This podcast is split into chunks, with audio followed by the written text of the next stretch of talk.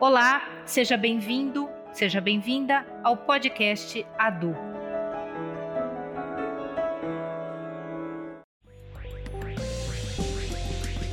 Neste episódio, vamos abordar os desafios impostos pelas pandemias que assolaram a humanidade nos últimos séculos. Qual o legado de conhecimento que as pandemias deixaram para a humanidade? O que aprendemos com o cenário atual? Fizemos a lição de casa? O que podemos esperar para o futuro? Para falar sobre as expectativas e os desafios que temos pela frente, convidamos as professoras Silvia Gatti, presidenta da Unicamp e professora do Instituto de Biologia da Unicamp, e também Raquel Stuck, infectologista, professora associada da Faculdade de Ciências Médicas da Unicamp e consultora da Sociedade Brasileira de Infectologia. E ainda o professor Rodrigo Angerami, docente do programa de pós-graduação em saúde coletiva da Faculdade de Ciências Médicas da Unicamp e médico infectologista do Departamento de Vigilância em Saúde da Secretaria de Saúde de Campinas. Sejam muito bem-vindos. Professora Silvia, a palavra é sua.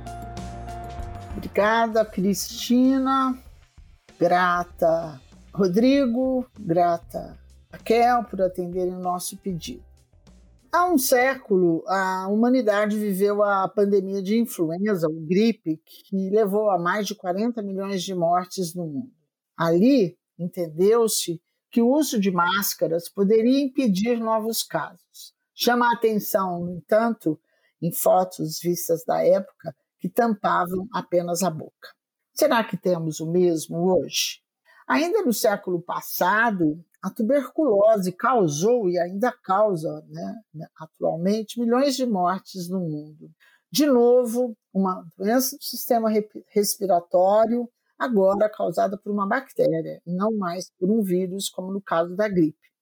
Ali, definiu-se que uma vacina, a BCG, e ambientes ventilados evitavam a doença que é mais severa em indivíduos com comorbidades.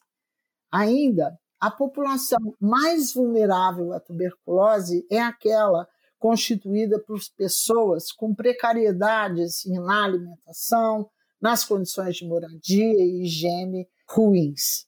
A humanidade quase se livrou de grandes números da tuberculose com o surgimento de antibióticos na década de 1940. Esperava-se então que, pelo menos nos países ricos, a doença poderia ser erradicada.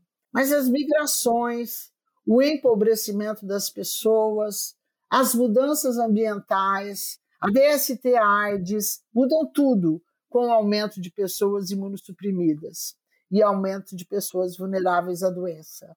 E a tuberculose volta como uma doença tida como reemergente. Outro problema: o uso errado de antibióticos e o surgimento de bactérias resistentes ao tratamento. E temos na década de 1980 a AIDS. Medo e preconceitos assolaram a população mundial. De novo, um vírus, agora de transmissão pelas secreções, que poderia, em um curto tempo, matar até 40 milhões de pessoas. Mas a ciência muda seu comportamento e surge a pesquisa multidisciplinar. Estudiosos de diferentes áreas no mundo todo se voltaram para buscar soluções para essa pandemia, a pandemia da AIDS. E em um tempo recorde, antivirais foram desenvolvidos e hoje é possível o tratamento da doença, não a sua cura, mas o seu controle. Campanhas educativas para o uso de preservativos ajudaram a conter novos casos dada a sua principal forma de transmissão, que é a relação sexual, já que uma vacina ainda não está disponível para esse vírus e para essa doença. Em 2019, surge a Covid-19, um vírus respiratório, assola a humanidade de maneira intensa. Nossa interferência em hábitats selvagens podem ser a causa da chegada do vírus até os humanos. O uso de máscaras é retomado vacinas são disponibilizadas em tempo antes não imaginável ou não possível. pesquisas interdisciplinares são acionadas. As populações mais vulneráveis continuam na frente das estatísticas dos infectados e mortes pela doença mas parece que muito pouco tem surtido efeito para terminar com a epidemia. Pergunto, professores Raquel e Rodrigo, sabemos tudo sobre as pandemias? Quem são os verdadeiros responsáveis pela manutenção de situações de novas pandemias? Boa tarde a todos e todas. Queria agradecer a oportunidade. Acho que talvez um dos legados dessa pandemia seja ter oportunidades como essa, né? para entender o quanto a gente aprendeu em relação a experiências do passado. As pandemias não são novas, as pandemias se remetem à antiguidade, né? E quais são os legados para as próximas que virão, né? Acho que talvez a gente já esteja discutindo quando é que essa se encerra, mas em paralelo a gente tem que compreender que a qualquer momento uh, novas pandemias ou novos agentes pandêmicos podem estar emergindo. Uh, em relação a, né, mais estritamente a pergunta da professora Silvia, uh, eu acho que a gente tem que entender as pandemias ou a ocorrência de pandemias como um comportamento polinomial. E a gente tem muitas variáveis, algumas variáveis que talvez a gente tenha a pretensa né, é, ideia de que a gente tem algum controle, mas a pandemia atual nos mostra que mesmo aquilo que a gente compreendia como sendo passível de controle não é bem assim. E a gente tem, décadas após décadas, o surgimento de novas variáveis. Né? Então, nós temos componentes biológicos, que é a própria questão né, da evolução né, eh, de patógenos potencialmente né, infectantes que se tornam mais é, virulentos, ou seja, capazes de, de, trazer doença mais grave, que possam ser capazes de transmitir mais facilmente. A gente tem o comportamento do mundo, ou seja, dos nichos onde esses patógenos podiam ou poderiam estar confinados e os desequilíbrios fazem com que eles saiam das florestas, saiam das grutas, saiam das cavernas e alcancem os centros urbanos. A gente tem um componente populacional, demográfico, que é a própria, né, a explosão, o confinamento de pessoas, que faz com que as pessoas se tornem mais próximas entre si e aquelas doenças que sejam né, passíveis de transmissão pessoa a pessoa encontre ali as, condi as condicionantes favoráveis. A gente tem uma questão que é a própria mobilidade, né, a gente diz globalização sob diversas perspectivas do capital, globalização da informação, mas a gente tem globalização dos patógenos também, né? É, e nós temos o, a questão do próprio né, comportamento das pessoas. Né? As pessoas muitas vezes definem seus padrões de comportamento baseando-se em percepções de risco.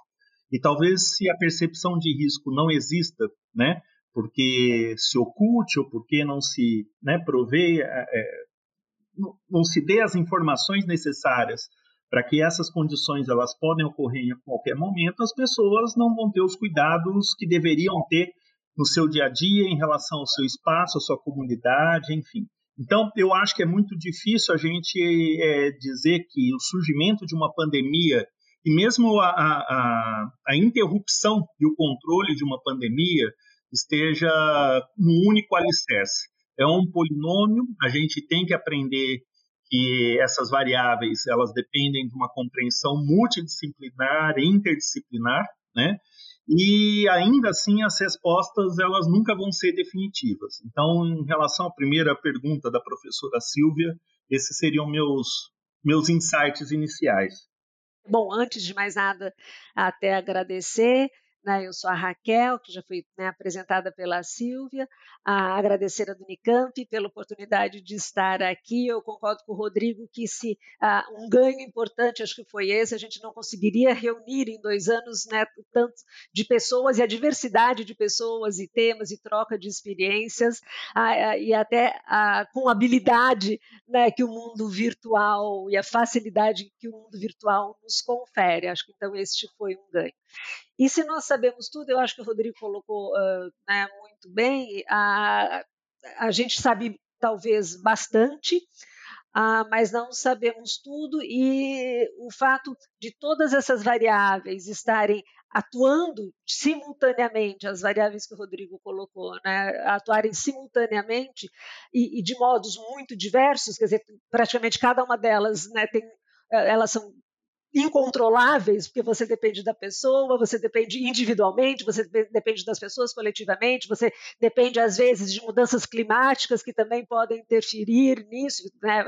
Ah, e a gente tem ah, então fica muito difícil a gente achar que nós podemos ter o controle absoluto da pandemia, ou até mesmo a gente pode vislumbrar, talvez pelo conhecimento adquirido, qual seria uma previsão otimista ou pessimista, com margem de erro, mais ou menos que nem do Ibope, de quando esta se encerraria, mas ah, sabemos que novas surgirão, mas serão pandemias o quê? De, novamente, de transmissão respiratória, serão pandemias talvez de transmissão alimentar, né, de uma grande contaminação ambiental, seriam né, uh, ou alguma outra novamente de, de transmissão, principalmente por uh, atividade sexual.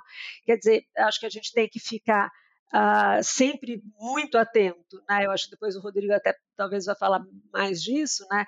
Na capacidade nossa né, de percepção né, de algo errado acontecendo quando começa a acontecer, e foi assim na China, olha, eu tenho três, quatro pacientes que estão chegando aqui em dezembro de 2019 com uma pneumonia diferente, né?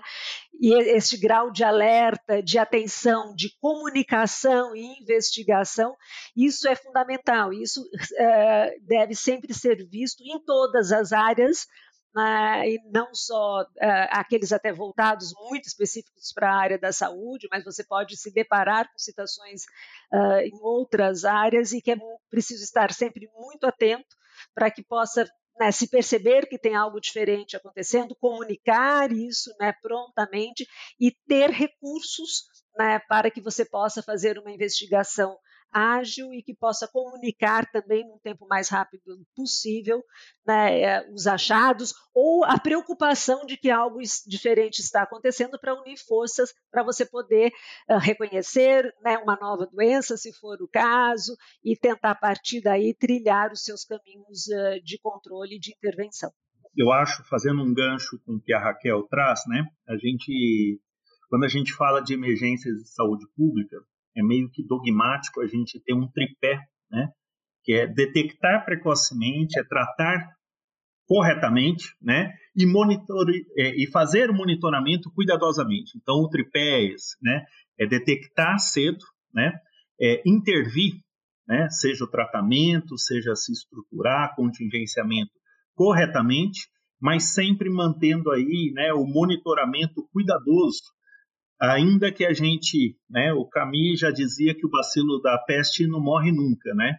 Então, a gente tem que manter o monitoramento porque as doenças emergem, as doenças podem eventualmente desaparecer, ou ler do engano desaparecer e voltam a reemergir frente a outros determinantes, outros cenários. Professora Raquel, professor Rodrigo, estaremos nós, enquanto sociedade, preparados para uma outra possível pandemia global? Fizemos a lição de casa nas últimas pandemias e nesta última que ainda estamos vivendo?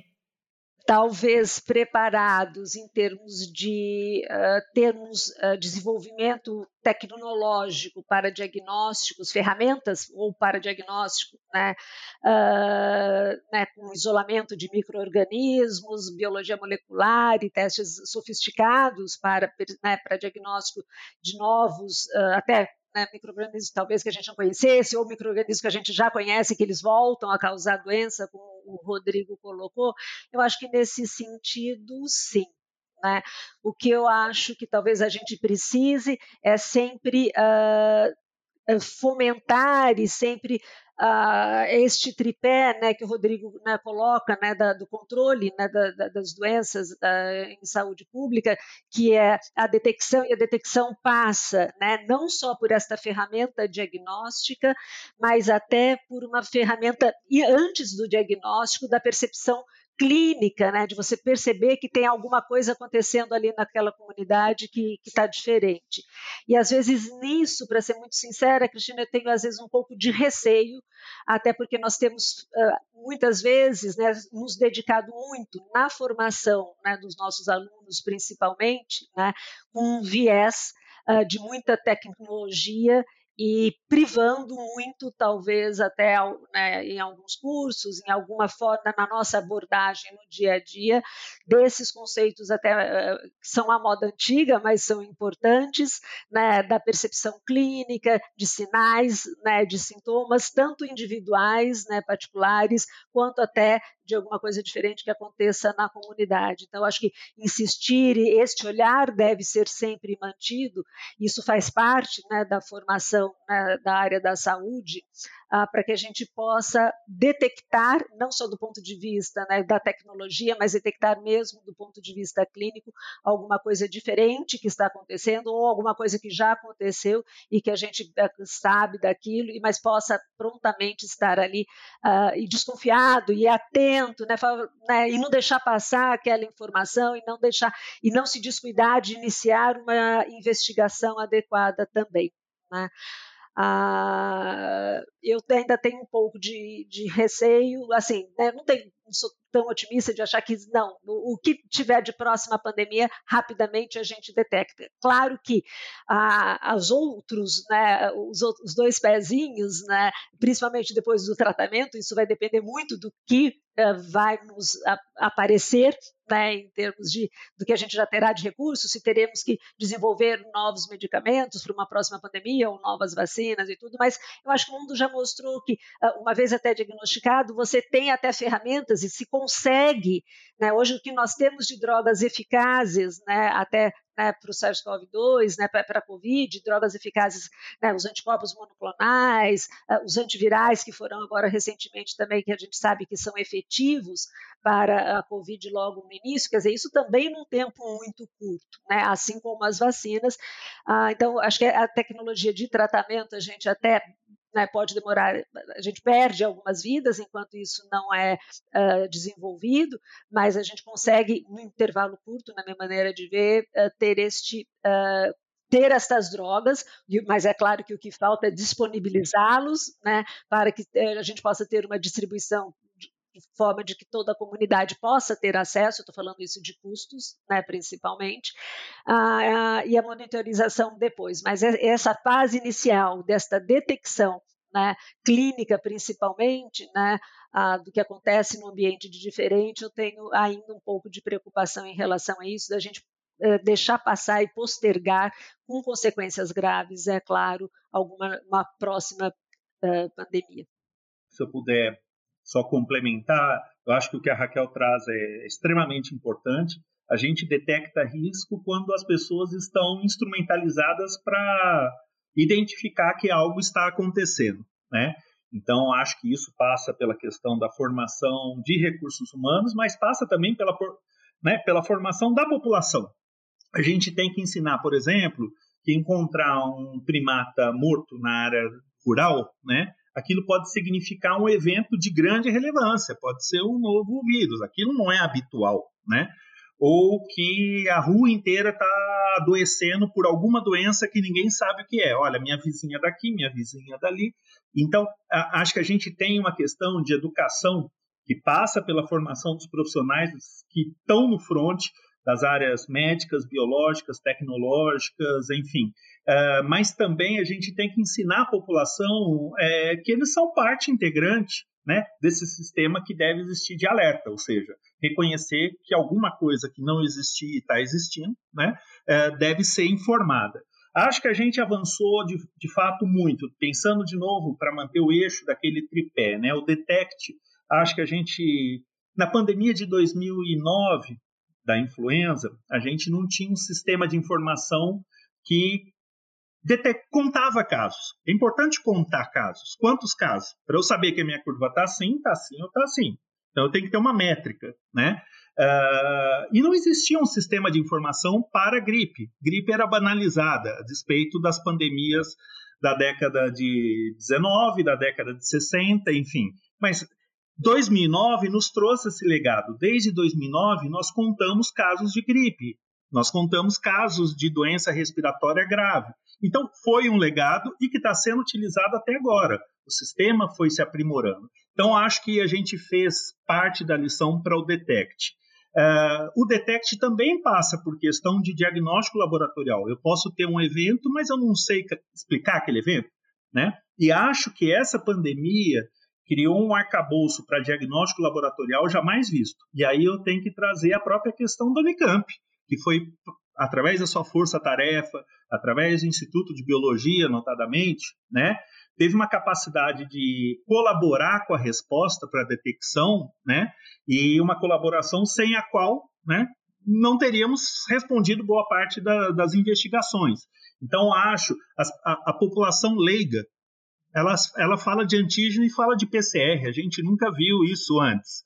A pessoa sabe que é o suave que passou no nariz e que se saiu mais rápido é o antígeno e se demorou um pouquinho mais, que é o melhor, é o PCR. Eu acho que isso é um legado, né? E parte disso foi de como a rede de diagnóstico laboratorial, né, é, pública, privada, inclusive, se integraram também. Né? Então, acho que a gente, para o Detect, está ótimo.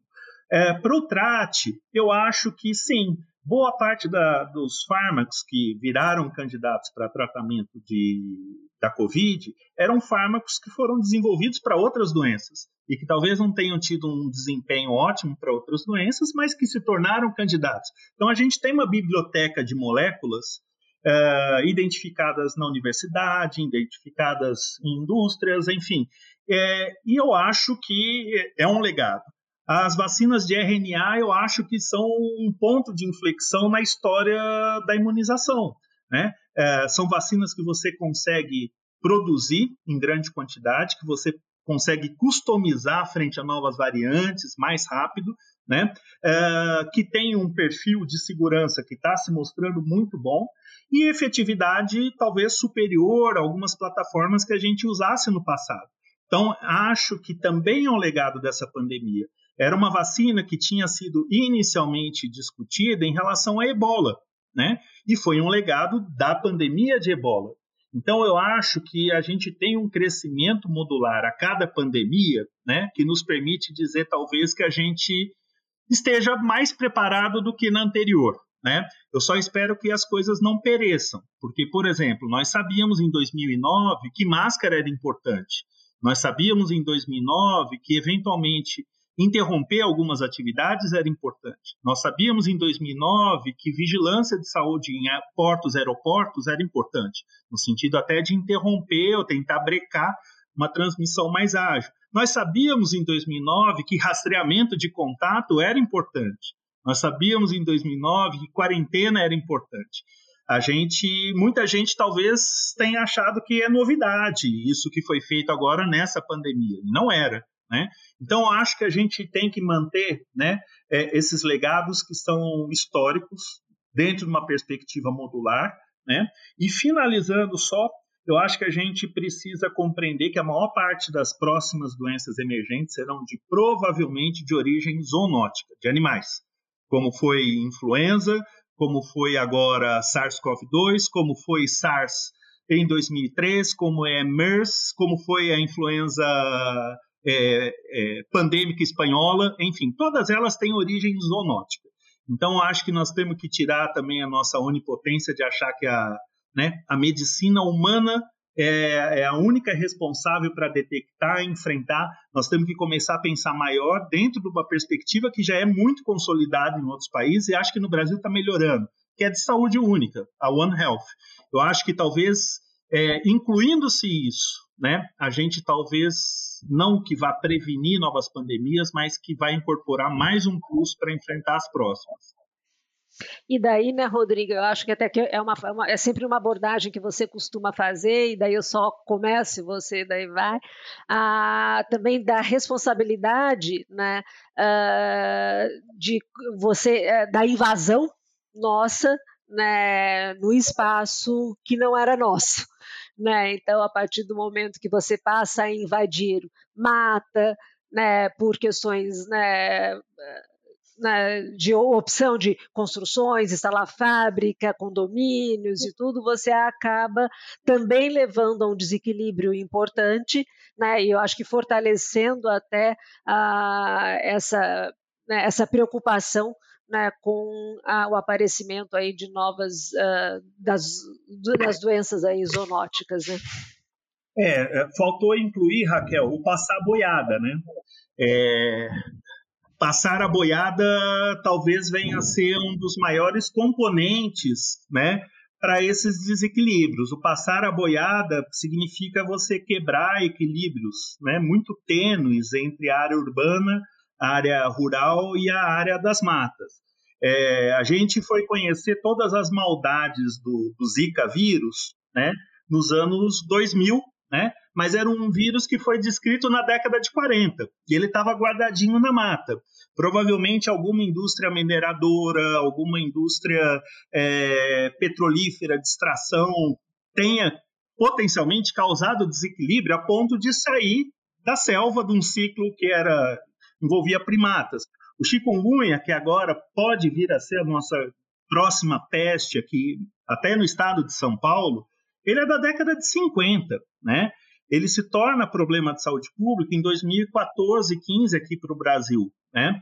É, a febre do Nilo, que é um outro, é, é, esse particularmente talvez entre no meu rol das próximas pestes, né? Que é transmitido por pernilongo. Né? Pernilongo que está se adaptando aí a diversas condições urbanas de precariedade, né? ou seja, água acumulada, resíduo sólido, enfim é da década de 30 a febre do Nilo e vem a causar problemas na América do Norte em 99 e já está no Brasil, seja em humanos, seja em animais.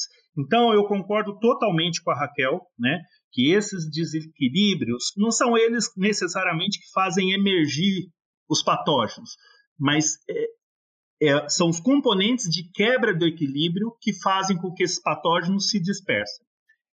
Professor Rodrigo, o que nós vimos também nessa pandemia é o desequilíbrio total na distribuição de vacinas. Né? Mesmo no Brasil, você tem 70% vacinado, aqui na Amazônia, 50%.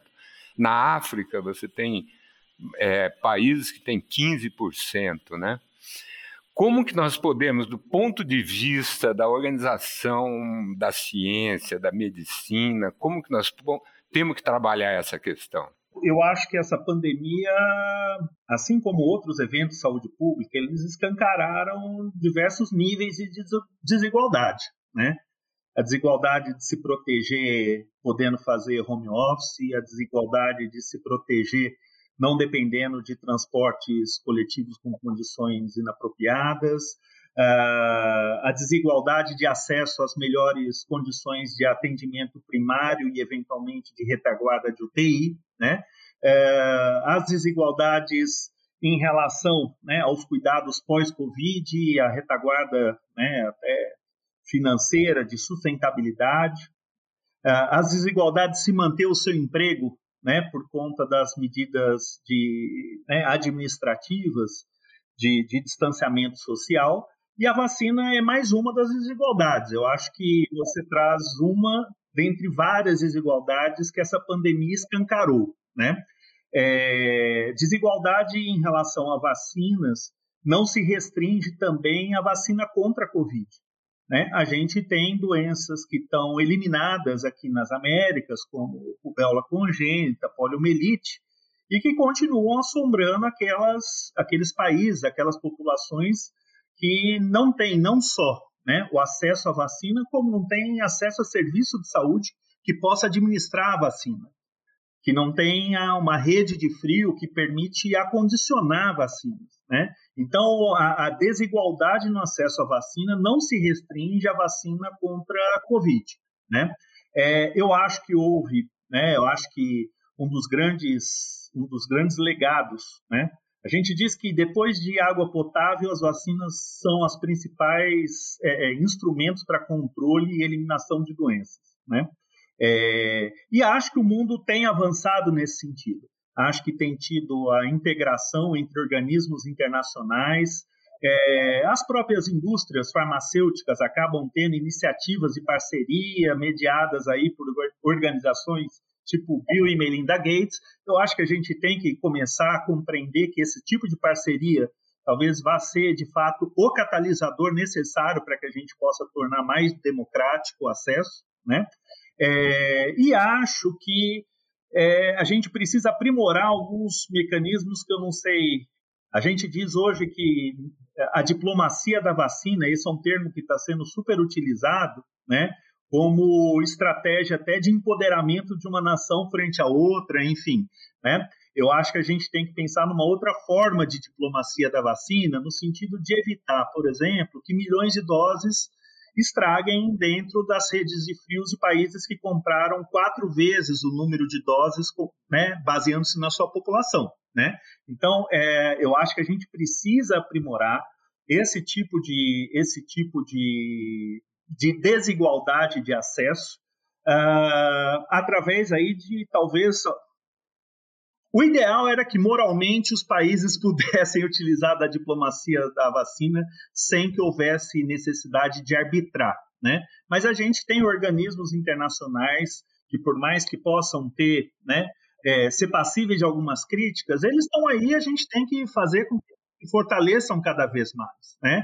E acho que esses organismos internacionais poderiam, em grande parte, né, é, arbitrar, né, a questão do acesso de compra fora de uma perspectiva só de recurso financeiro.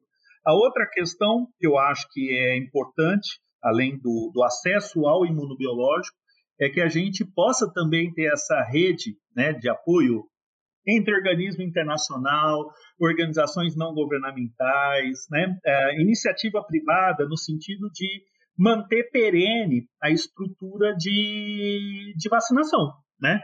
É, nós aqui estamos discutindo terceira dose, dose adicional para algumas populações, quarta dose. A gente está falando de países da África subsaariana que receberam zero doses, porque não tem rede de frio, porque não tem quem faça aplicação.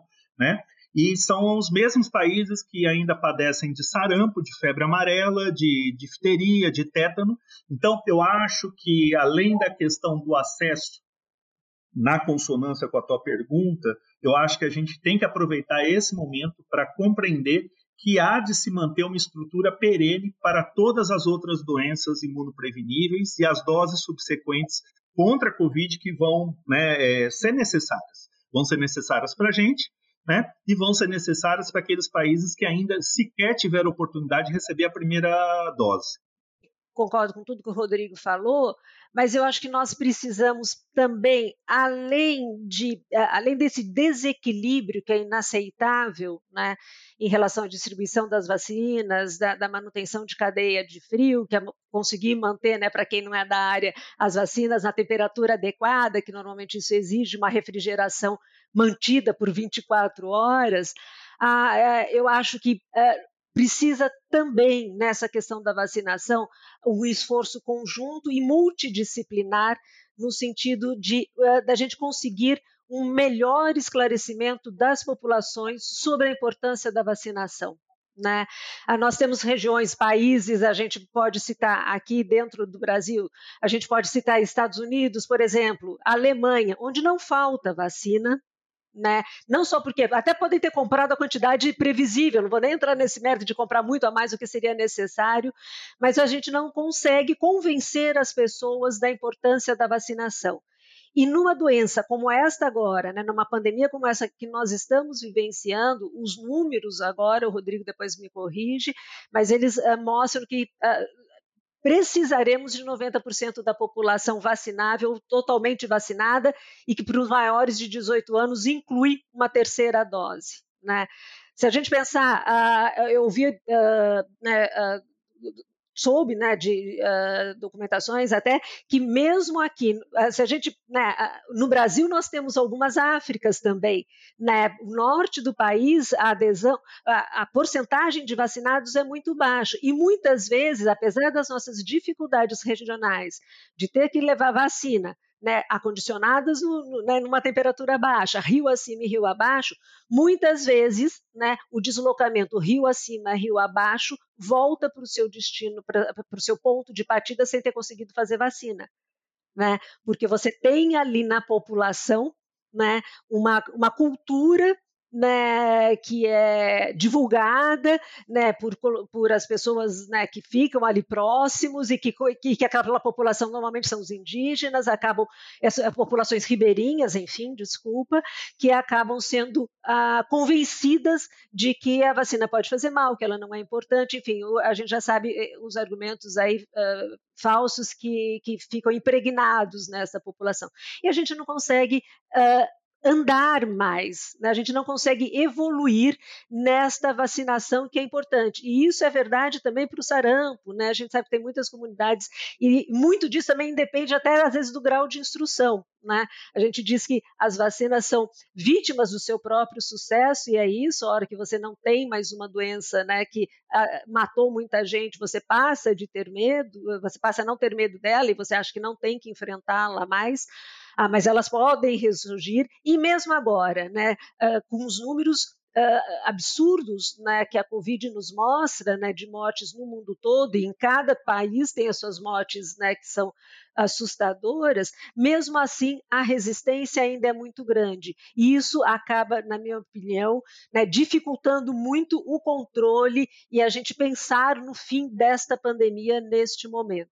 Então, eh, eu acho que a gente precisava de um esforço de, não sei, né, sociólogo, psicólogo, eh, eh, de todos, para a gente tentar ver uma maneira né, de poder ampliar né, é não vou falar, né, a gente fala nada forçado, que não é isso, mas de poder ampliar e ter um acesso melhor, uma aceitação melhor em todos os locais, independente do seu nível socioeconômico, mas que a gente possa uh, mostrar o benefício, não só o benefício da vacinação, mas como ela é importante para toda a sociedade. Eu acho que essa, essa, uh, né, essa manipulação até de informação que acontece, ela uh, não é tão grave quanto ao desequilíbrio na distribuição de vacina, mas ela é também muito grave.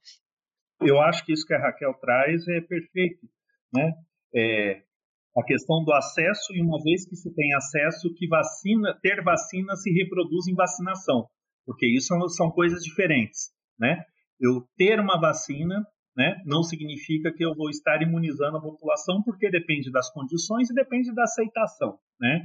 E, assim, mesmo atuando onde eu atuo, como um, como um dos crachás, é, que é num órgão relacionado à saúde pública, é, a gente, eu cada vez mais me convenço que a gente precisa incorporar né, é, novas, novas tecnologias de comunicação. Né? A, a gente comunica hoje é, prevenção de infe infecções sexualmente transmissíveis, incluindo-se o vírus HIV, é completamente diferente do que a gente comunicava na emergência do vírus HIV. Né? É, a gente tem que entender a dinâmica, a dinâmica hoje das populações, como é que elas se comportam, né? É, utilizar da mensagem correta pela mídia correta, enfim.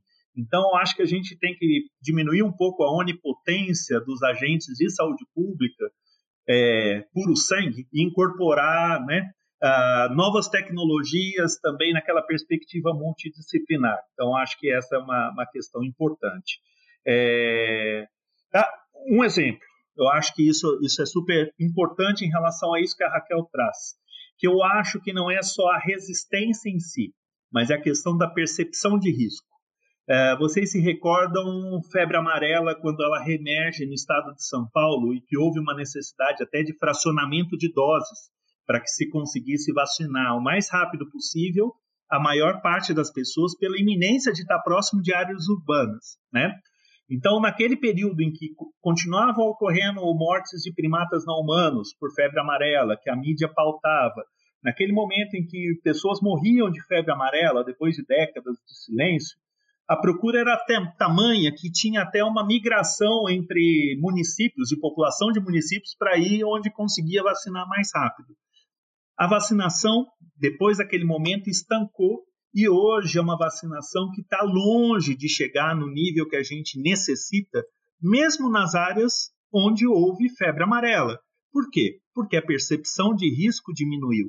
Eu não tenho a menor dúvida de que, se voltarem a ocorrer casos de febre amarela, né? não só aqueles que não foram vacinados, como eventualmente os que já tinham sido vacinados vão procurar querendo uma dose de reforço. Então a gente precisa ter a compreensão de como manter esse tônus, né? de que o risco aparentemente pode não estar existindo, mas ele está submerso e pode reemergir em qualquer momento. Não sei se cabe colocar mais alguma coisa, se algum de vocês, dos três professores, quer acrescentar mais alguma coisa, ou se nós podemos finalizar esse, essa gravação com esse episódio no tema pandemias, né? Eu acho que dentro do espírito, então, né, do que a gente tem até de perspectiva, eu acho que talvez um exercício diário, uh, individual, e que a gente pode ensinar também, eu acho que é a importância né, de sermos tolerantes. Eu acho que nós estamos, enquanto sociedade, caminhando para uma intolerância um individualismo assustador. Ah, e que acho que né, voltar e, né, e, não só sermos tolerantes, mas também né, divulgarmos que, que, a tolerância é importante, que ah, até para a gente poder caminhar né, para soluções melhores, ah, eu acho que é, que é fundamental. Ah, e, uh, e, que, e a tolerância né, significa que a, o diferente existe e o diferente ele pode somar né, para que as coisas possam ser uh, conseguidas e diagnósticos feitos e controles melhores e que haja uma, um equilíbrio maior em todos os sentidos na nossa sociedade. Eu agradeço a Silvia, agradeço a do Unicamp, é um prazer estar aqui. Passou tão rápido que a hora que a Cristina falou que já acabou o tempo, eu vi e falei, nossa, faz tudo isso que nós estamos aqui e eu estou sempre à disposição uh, no que eu puder contribuir. Eu queria agradecer imensamente, para mim é um privilégio poder estar num evento da instituição em que eu estudei, que enquanto graduando, enquanto residente, enquanto doutorando e agora como trabalhador da instituição. Então eu agradeço aí a professora Silvia, agradeço a Cláudia, agradeço aí a, em nome de toda a equipe de apoio. E acho que eu não podia deixar de, de terminar, né, dizendo que eu acho que esse evento que discutiu pandemia, né, é, eu quero trazer o legado sobre a perspectiva da Unicamp, né? Eu acho que a Unicamp, né, das universidades públicas. Então, eu acho que essa pandemia mostrou a importância da universidade pública como agente de produção de conhecimento, como agente de colaborar né, de uma maneira complementar para ações relativas a, a, populações mais vulneráveis, na questão de rede de diagnóstico, de pesquisas para responder às lacunas do conhecimento que a pandemia nos pôs, né?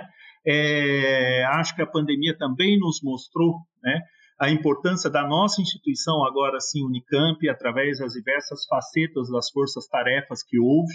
Né? Eu acho que a gente tem que louvar, acho que isso é um legado, acho que isso deve se tornar perene para outros enfrentamentos. Né? Uh, e acho que eu tenho que finalizar até como parte integrante desse sistema, que é o SUS. Né? Então, acho que da mesma forma que a gente tem que fortalecer e louvar tudo que a universidade pública brasileira fez, vem fazendo para o enfrentamento dessa pandemia e de outros desafios pregressos, é, a gente precisa fortalecer para que possa continuar respondendo mais, melhor ainda, é, para os próximos desafios. E o SUS, que foi o grande responsável para evitar tragédias maiores relativas a essa pandemia, relativas a vários outros desafios prévios. Então, eu queria finalizar dizendo que esse tema pandemia, né, uh, ele escancara todas as igualdades, todos os problemas que nós mencionamos, mas escancara as coisas boas, que é a importância da universidade pública, a importância da universidade pública para a produção de conhecimento e a importância do SUS para a gente enfrentar desafios como esse que, que nos afetou agora. Então, um abraço fraterno e saúde aí para todo mundo. Encerramos aqui o episódio 8 do podcast ADU, com o tema O legado das pandemias: o que aprendemos, o que realizamos e o que podemos esperar do futuro. Siga nossas redes sociais, acesse nosso site e fique por dentro dos temas que serão abordados nos próximos episódios do podcast ADU. Até lá!